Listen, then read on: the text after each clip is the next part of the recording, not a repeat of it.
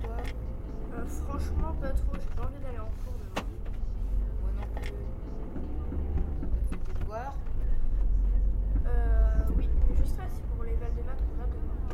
Moi aussi. En plus, je les ai pas très bien fait.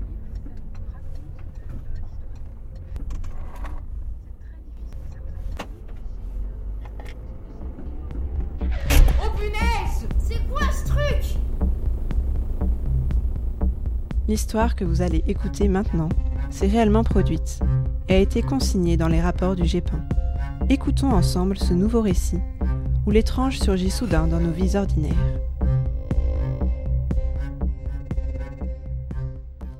Entre les villes de Honfleur, Trouville et Pont-l'Évêque, dans le Calvados, se trouve la commune de Saint-Gatien-des-Bois. C'est un village tranquille, près d'une forêt, à une dizaine de kilomètres de Deauville et de la mer. Une église des XVe et XVIe siècles domine les maisons de son imposant clocher qui s'élance vers le ciel. Mais il se pourrait bien, en cette soirée de la fin du mois de novembre, que ce soit le ciel qui descende lui rendre visite.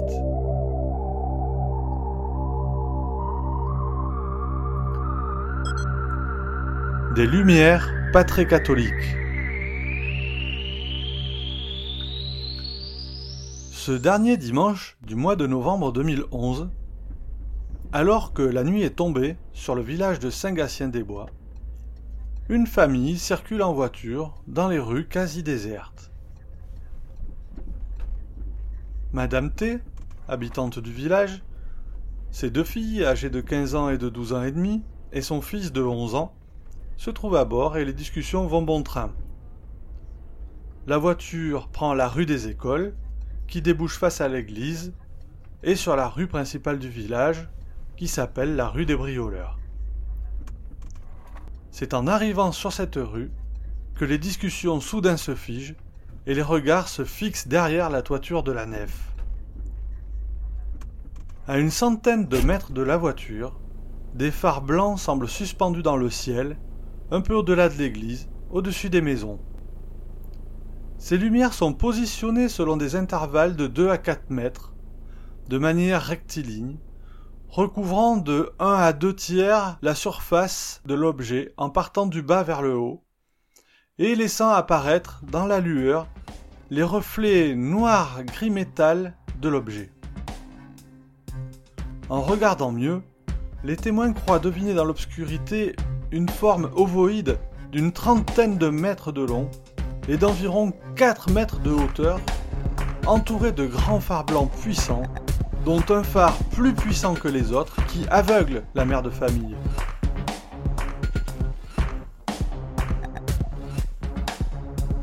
Aucun bruit, aucune odeur, aucune chaleur n'émane de l'objet, qui demeure stationnaire à une altitude approximative de 50 à 100 mètres par rapport aux témoins, soit 150 à 300 mètres au-dessus du niveau de la mer. Derrière son volant, l'enseignante est émue et a une sensation très forte d'être observée par l'objet.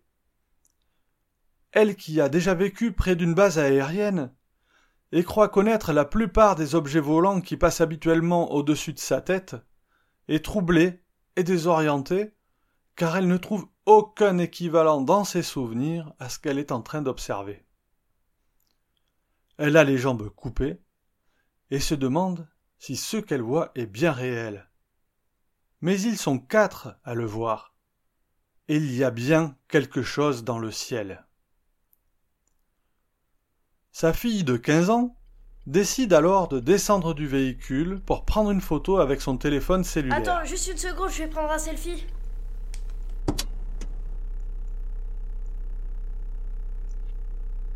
Pff, On rien, c'est beaucoup trop sombre.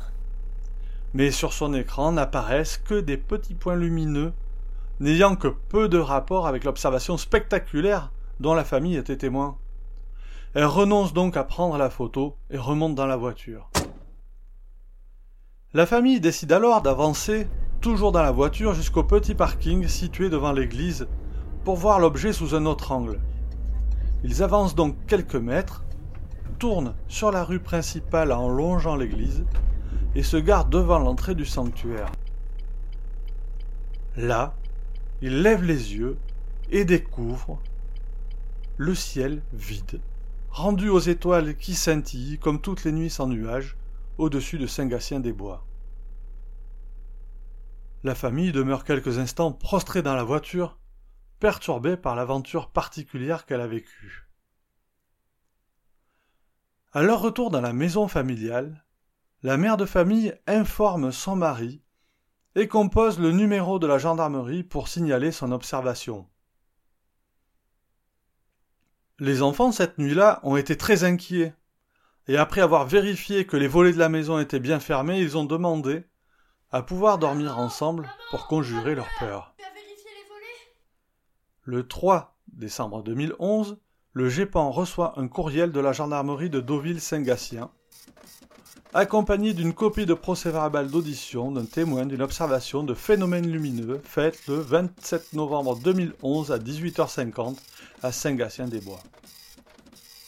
Après une pré-enquête faite au GEPAN, qui juge ce phénomène comme étrange, un intervenant de premier niveau est mandaté le 2 mars 2012 afin d'enquêter sur place. Cette affaire aurait pu s'arrêter ici, avec ces quatre témoignages et le début de l'enquête du GEPAN.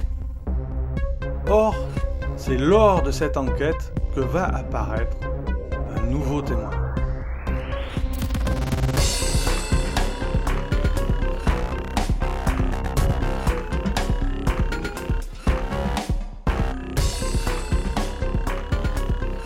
Ce dernier, de peur de passer pour un menteur, un affabulateur, avait décidé de garder pour lui l'observation qu'il avait faite le dimanche 27 novembre à 19h, exactement en même temps que son copain dans la voiture.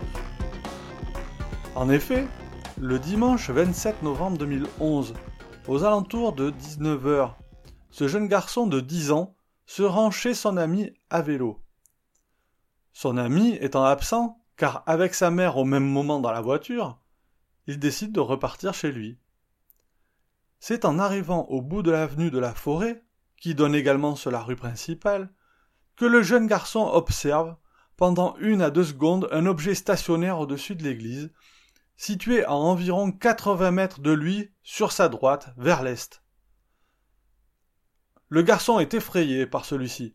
Il détourne aussitôt son regard et prend ses jambes à son cou en direction de son habitation qui est à l'opposé de l'objet. En apprenant l'existence d'une enquête à propos de cette observation, et comprenant qu'il n'était pas le seul à l'avoir vécu, le jeune garçon décide de parler de son expérience traumatisante.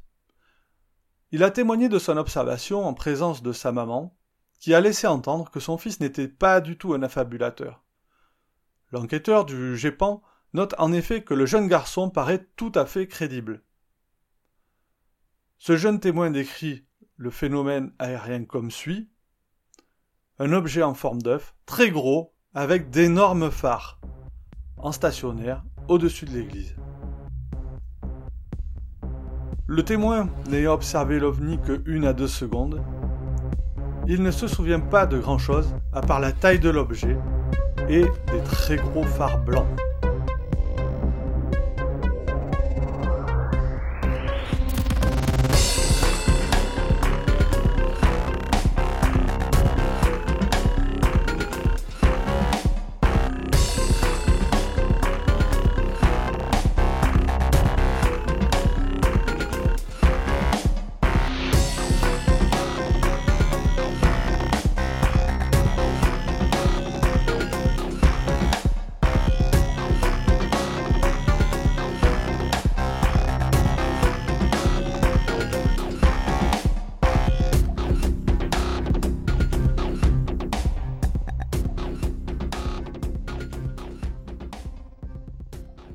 Maintenant, vous savez tout sur ce cas. Il est temps de pousser la porte du bureau des ovnis et d'ouvrir le dossier d'enquête. Je suis d'abord et avant tout un enquêteur. Mon métier, c'est de résoudre des énigmes. Ce cas paraît crédible à première vue, non? Euh, oui, d'autant que la famille a alerté la gendarmerie dès le début, et l'enquêteur souligne la parfaite cohérence des récits individuels des témoins. On peut donc écarter euh, la piste d'un carnular ou d'une sorte d'hallucination. Et la gendarmerie, elle a fait une enquête? Absolument. Ils ont procédé à une enquête locale, euh, la météo, les fêtes locales, le contrôle aérien, et ils n'ont rien trouvé qui puisse expliquer cette observation, mais au moins, on sait que ces témoins sont pris au sérieux. Est-ce qu'on en sait plus sur euh, ce qui se passait éventuellement ce soir-là? Alors c'est bien le problème, il ne se passait rien de spécial, c'est ce que les gendarmes ont dit, et cela a été confirmé par l'enquête approfondie du GEPAN. Il n'y avait aucun phénomène météorologique, aucun- rien à signaler sur les radars civils et militaires, et pas d'événement local euh, particulier.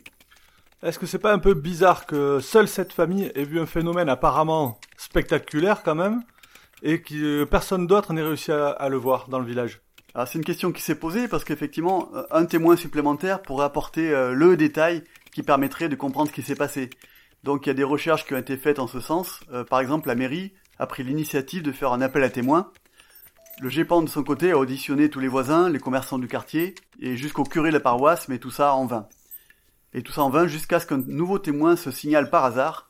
En fait, l'enquêteur était en train d'interroger les enfants sur leur observation quand un de leurs amis est passé par là. La, la famille explique à cet enfant la raison de la présence de l'enquêteur, et je vous propose d'écouter euh, ce qui s'est dit.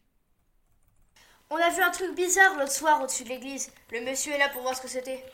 Vous, vous l'avez vu? Vous aussi? Quoi, tu l'as vu? Mais oui, un genre de gros œuf avec des phares énormes.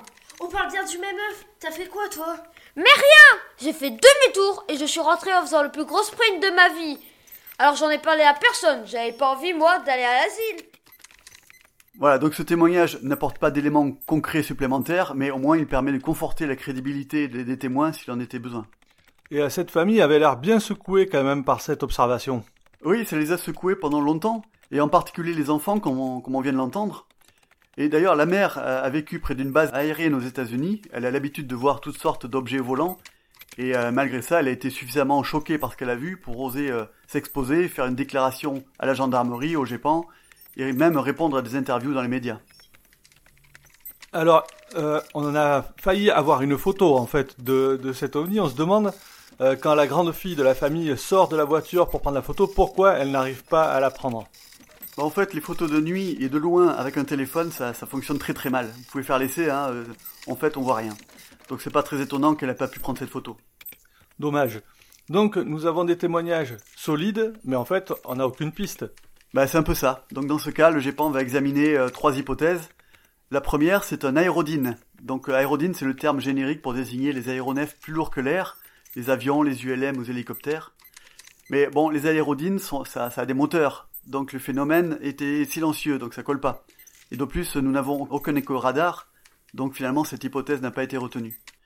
Euh, la deuxième hypothèse qui a été envisagée, c'est celle d'un aérostat. Cette fois, ça désigne les aéronefs plus légers l'air, les ballons, les dirigeables. Alors là, on a plusieurs choses qui correspondent pas aussi, c'est euh, les lumières et surtout la disparition soudaine. Il n'y a rien qui correspond euh, avec, euh, avec un aérostat. La dernière hypothèse qui a été envisagée, c'est celle d'une couche de brouillard qui serait illuminée par des projecteurs. Là aussi, c'était une hypothèse qui été envisagée, mais l'enquêteur n'a trouvé aucune source de lumière susceptible de provoquer un tel phénomène. Aucune explication donc, mais euh, le GEPAN va quand même devoir classer ce cas. Oui, voilà, et la conclusion du GEPAN est claire, la réalité du phénomène ne fait aucun doute, mais aucune des hypothèses envisagées ne permet de l'expliquer. Donc dans ce cas, le GEPAN a classé le cas en catégorie D, phénomène non identifié. Un X-File? Bah, oui, en quelque sorte. Et donc on a peut-être affaire à des extraterrestres. Bon, en tout cas, c'est pas le GEPAN qui va s'aventurer sur ce terrain-là. À ce niveau-là, c'est une question de croyance. hein. Sur la base des témoignages et du rapport d'enquête, c'est à chacun de se faire son opinion. Et éventuellement, euh, pourquoi pas prendre en considération cette hypothèse.